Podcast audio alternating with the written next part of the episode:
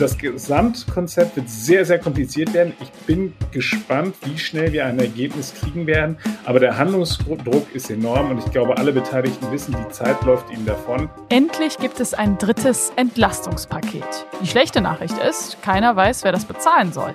Der Bund will die Hälfte der Kosten auf die Länder abwälzen. Die Länder haben aber gar kein Geld dafür. Warum das so ist, hört ihr hier im Aufwacher. Rheinische Post Aufwacher. News aus NRW und dem Rest der Welt. Mit Laura Mertens. Hallo, schön, dass ihr wieder mit dabei seid. Wir sprechen außerdem im Aufwacher über Unverpacktläden hier in NRW. Die meisten von ihnen stehen nämlich kurz vor dem Aus. Bevor wir ins erste Thema starten, gibt's für euch den Nachrichtenüberblick aus dem Antenne Düsseldorf Studio. Hallo Laura, wir gucken uns heute die Polizeibilanz der Halloween-Nacht an, dann checken wir, wie es der Gastro aktuell geht und dann geht es noch um den aktuellen Konjunkturbericht der IHK. Die Polizei hatte in der sogenannten Halloween-Nacht in der Innenstadt alle Hände voll zu tun. In der Altstadt und am Rheinufer kam es zu einer Vielzahl von Einsätzen. Die positive Nachricht, Schwerverletzte oder erhebliche Gewalttaten gab es nicht. Marc Pesch hat die Infos. Bis Mitternacht hätte es nur eine geringe Anzahl von Einsätzen gegeben, sagte ein Polizeisprecher, dann aber sei die Stimmung deutlich aggressiver geworden. Bis vier Uhr in der Früh habe man immer wieder mit Randalierern, Schlägereien und Körperverletzungen zu tun gehabt. Weil deutlich mehr Polizisten im Einsatz waren als an normalen Tagen, habe man vieles schon im Keim ersticken können. Nach vier Uhr hätte sich die Lage dann deutlich entspannt. In der Vergangenheit hatte es in der Altstadt eine Vielzahl von Messerstechereien gegeben. Diesmal war das das laut Polizei nicht der Fall. Viele Kneipen, Gaststätten und Restaurants waren in den letzten Wochen dank der milden Temperaturen recht voll. Teilweise gab es deswegen auch in der Außengastro nur wenige Plätze. Die Hoga-Sprecher Thorsten Hellwig zieht daher eine positive Bilanz. Man konnte auch im Oktober erkennen, dass äh, viele unserer Gäste weiterhin gerne ausgehen. Die Terrassen waren gut gefüllt, die Biergärten. Das Wetter hat sehr ordentlich mitgespielt und wir hoffen natürlich, dass trotz dieser unruhigen Zeiten die Lust wegzugehen, sich etwas zu gönnen, dass die weiter äh, aufrechterhalten bleibt. Wichtig hierbei sei, wie sich die Corona-Lage entwickelt. Helwig hofft auf möglichst wenige Beschränkungen. Eine Herausforderung für den Gastrobereich bleibe der Personalmangel. Auch die hohen Energiekosten setzten der Branche zu. Hier hofft man auf staatliche Unterstützung. Was sind in der aktuellen wirtschaftlichen Lage Chancen für die Unternehmen in Düsseldorf und der Region? Das fragt man sich, wenn man den aktuellen Konjunkturbericht der IHK Düsseldorf liest. Demnach gehen nämlich gut die Hälfte der Betriebe von einer Verschlechterung ihrer Geschäfte aus. Und jetzt wird es darum gehen, aus der Politik heraus an vielen Stellen die Rahmenbedingungen insofern positiv zu beeinflussen, dass die Unternehmen wieder Mut schöpfen und wieder investieren und auch ihre Beschäftigung aufrechterhalten, weil das ist tatsächlich etwas, was in Rezessionen sehr häufig passiert, dass dann nachgelagerte Entlassungswellen folgen. Das müssen wir unbedingt verhindern. Das sieht auch gut aus aktuell, aber da sollte man den Tag nicht vor dem Abend loben. Das sagte uns Georg Berghausen von der Industrie- und Handelskammer Düsseldorf. Die aktuelle wirtschaftliche Lage sei in der Region noch ganz gut, aber durch die Energiekrise, hohe Inflation und Störungen in den Lieferketten sehr fragil. Und soweit Überblick aus Düsseldorf. Mehr Nachrichten gibt es auch immer um halb bei uns im Radio und rund um die Uhr auf unserer Homepage antenne düsseldorf.de und natürlich in der Antenne Düsseldorf App. Danke nach Düsseldorf. Und wir starten in das erste Thema. Es geht um viel Geld. Die Ministerpräsidentinnen und Präsidenten der Länder treffen sich heute mit der Bundesregierung. Hauptthema das dritte Entlastungspaket. Wir alle sollen ja von der Bundesregierung in der aktuellen Krise entlastet werden. Wie? Dafür gibt es schon konkrete Ideen. Jetzt ist nur offen, Wer bezahlt das eigentlich? Die Bundesregierung sagt nämlich, ach, liebe Länder, zahlt ihr doch mal die Hälfte. Die Länder sagen aber, Moment mal, wir haben schon viel zu viele Kosten. Geflüchtete aus der Ukraine, ÖPNV, Krankenhäuser und so weiter. Und den Kommunen geht es noch schlechter, auch hier in NRW. Darüber spreche ich jetzt mit Max Plück, Chefkorrespondent Landespolitik der Rheinischen Post. Hallo Max. Hallo. Der Bund will uns alle entlasten, weil wir durch Inflation und Krieg in der Ukraine bald unsere Rechnungen nicht mehr bezahlen können. Was ist denn da genau geplant? Also da ist ja eine ganze Reihe von Maßnahmen äh, mit drin. Da geht es um so Dinge wie beispielsweise die Ausweitung des Wohngeldes, also mehr Menschen sollen äh, Wohngeld bekommen dürfen. Es geht um den Abbau der kalten Progression. Es geht um Anpassung des Jahressteuergesetzes. Es geht um die Inflationsprämie. Also da ist ganz viel drin, womit die Bürger in dieser Energiekrise, in dieser ja durch die Inflation wirklich angespannten Situation entlastet werden sollen. Aber das Problem ist, es muss auch irgendjemand am Ende bezahlen. Und der Bund hat schon gesagt, alleine wollen sie die äh, Zeche nicht bezahlen, sondern zur Hälfte müssen mindestens sich auch die Länder beteiligen. Also das heißt, von den 65 Milliarden sollen die Länder die Hälfte bezahlen. Was mit den Kommunen? Die Kommunen werden beispielsweise dadurch belastet, dass ihnen Steuereinnahmen wegbrechen. Sie haben auch zusätzlich eben mehr Aufgaben übertragen bekommen. Und wir müssen ja auch uns immer vor Augen führen, die Kommunen ächzen ja sowieso auch unter den gleichen Problemen. Das heißt also, sie haben auch mit einer höheren Inflation zu kämpfen. Sie haben auch mit höheren Gaspreisen zu kämpfen. Hinzu kommt die Flüchtlingskrise. Da ist eine ganze Menge, wofür gerade eigentlich Geld ausgegeben werden muss. Und ähm, da ist es dann immer schwierig, wenn dann sozusagen die Einnahmenseite dann halt eben doch zusammengestrichen wird. Ja gut, jetzt haben die Kommunen gesagt, ey, das geht nicht, dass die Bundesregierung den Bürgern Entlastung verspricht und wir das zahlen müssen.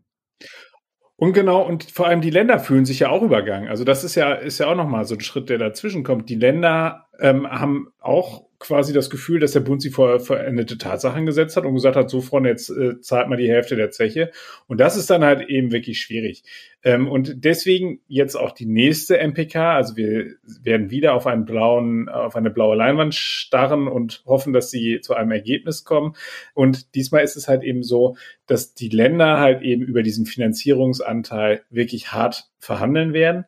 Das Problem ist halt eben, was man häufig so mitkriegt, die reden auch über diese ganzen anderen Dinge, die wir dort gerade haben. Wir reden ja beispielsweise über das Nachfolgeticket äh, 9 Euro, über Mittel für den öffentlichen Personennahverkehr insgesamt. Die ächzen ja auch unter den gestiegenen Energiepreisen. Dann, dann reden wir über die Flüchtlingskrise. Jetzt ähm, wird gesprochen auch teilweise über das Problem, dass die Krankenhäuser haben, die ja auch sozusagen zusehen müssen, wie sie durch diese schwierige Zeit kommen.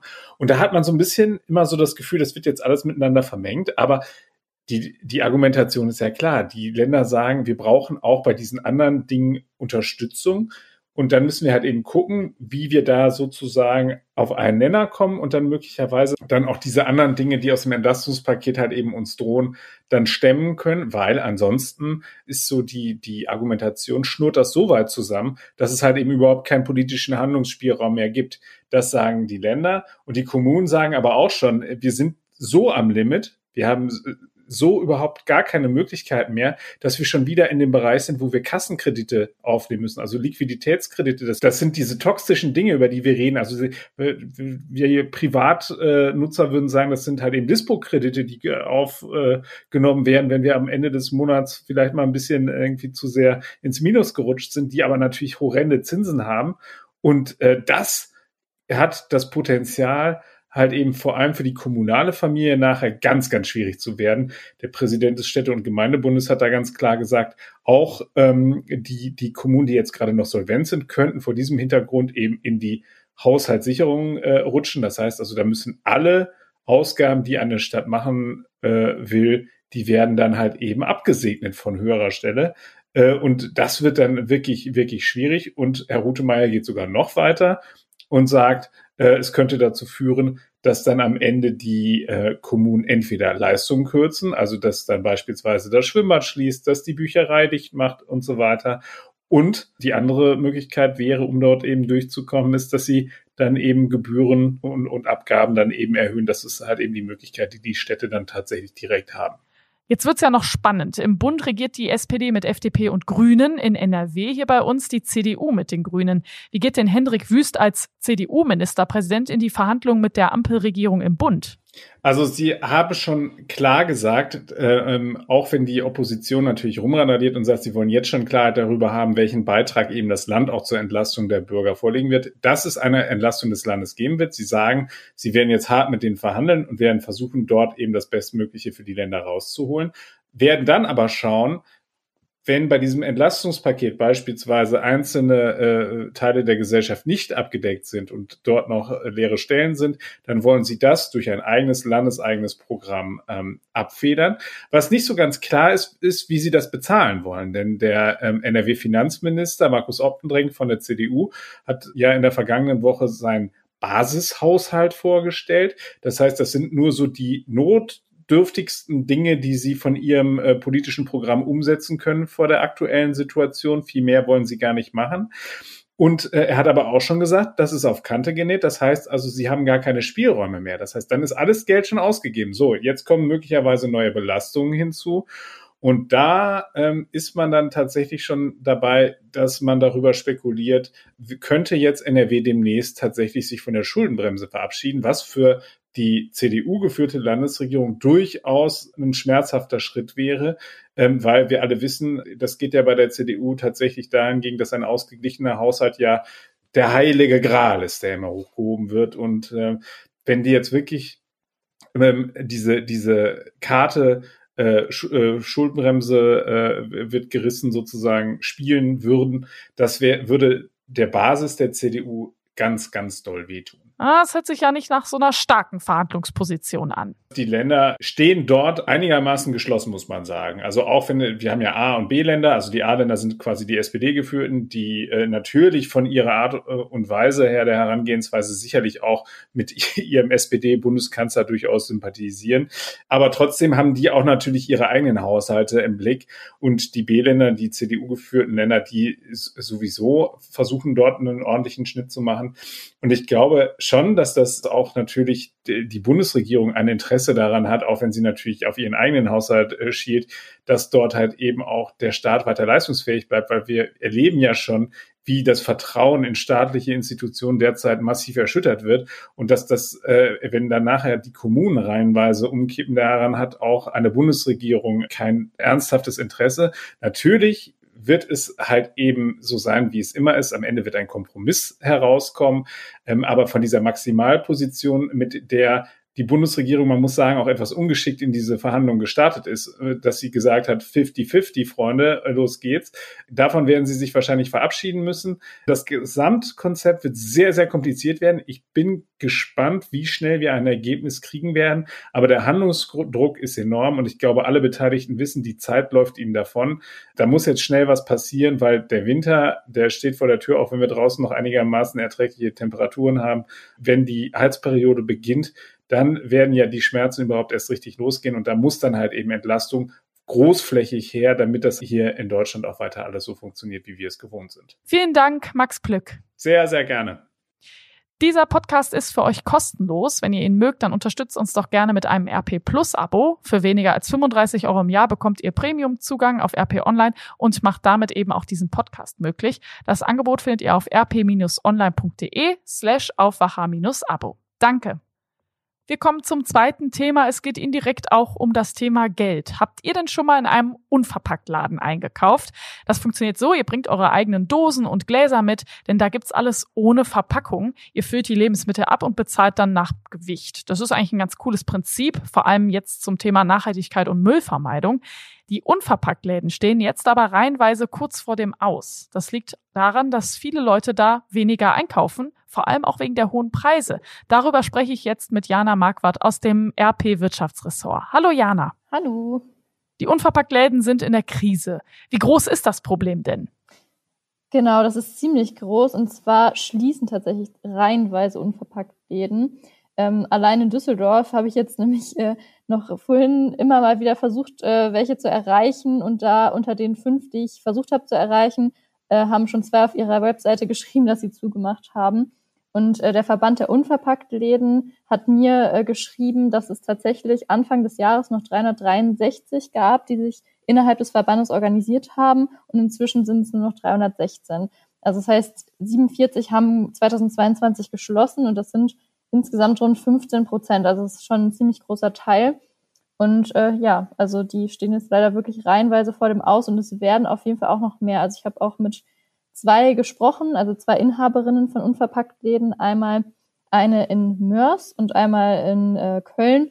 Und äh, Patricia Paulus aus Mörs hat mir zum Beispiel gesagt, dass sie Ende des Jahres auch schließen wird. Wo genau liegen denn die Gründe? Also warum wollen die schließen?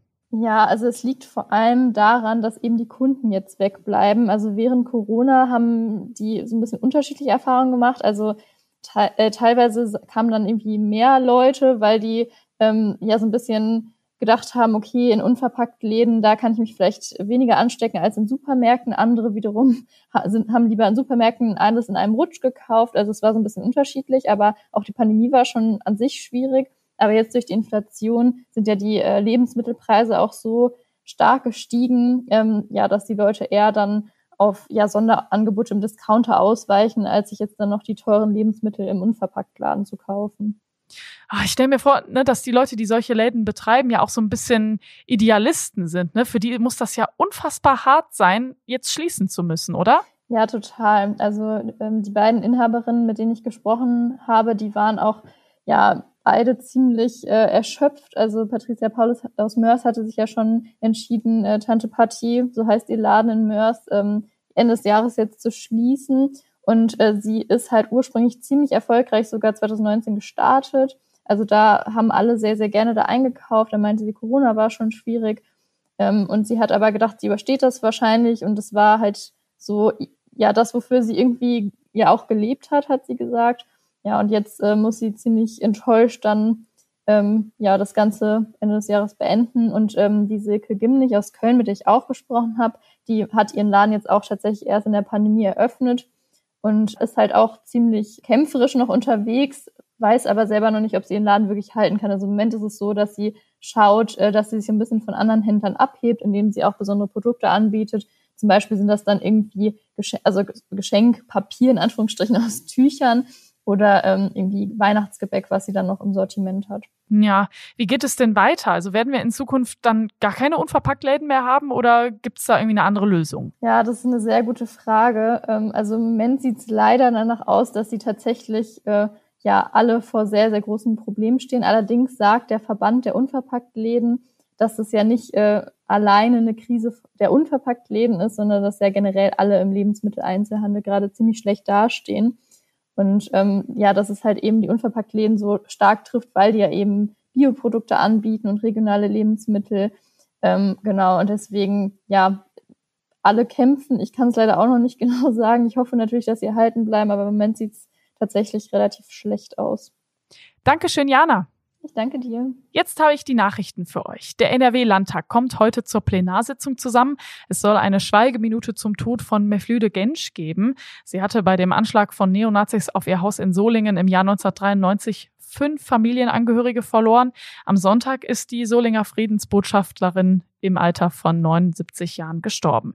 Im Landtag geht es darüber hinaus außerdem um den Haushalt 2023. Heute werden die Ergebnisse der sogenannten Corona-Kita-Studie vorgestellt. Bundesfamilienministerin Lisa Paus und Bundesgesundheitsminister Karl Lauterbach werden die Daten präsentieren. In der Studie geht es darum, wie die Corona-Pandemie Kinder und Jugendliche beeinflusst hat. Die Polizei hatte auch dieses Jahr an Halloween viel zu tun. In verschiedenen NRW-Städten ist es zu Randalen, Einbrüchen und Vandalismus gekommen. Wenn euch dieser Podcast gefällt, dann schickt uns doch gerne ein Feedback an aufwacher.rp-online.de. Wir freuen uns natürlich über Lob, aber wir sind auch neugierig auf eure Kritik und eure Anregungen. Dankeschön. Jetzt kommen wir zum Wetter. Der Tag startet wolkig, einzelne Regenschauer sind auch mit dabei, dann lockert es aber auf und wir kriegen auch ein bisschen Sonne. 14 bis 17 Grad sind drin und morgen kommt dann so langsam auch der Herbst zu uns. Es wird so ein bisschen usseliger und grauer, auch wieder Regenschauer mit dabei. Die Temperaturen bleiben so wie heute. Und das war der Aufwacher vom Mittwoch, dem 2. November. Ich bin Laura Mertens. Schön, dass ihr mit dabei wart. Bis bald. Ciao. Mehr Nachrichten aus NRW gibt's jederzeit auf RP Online. rp-online.de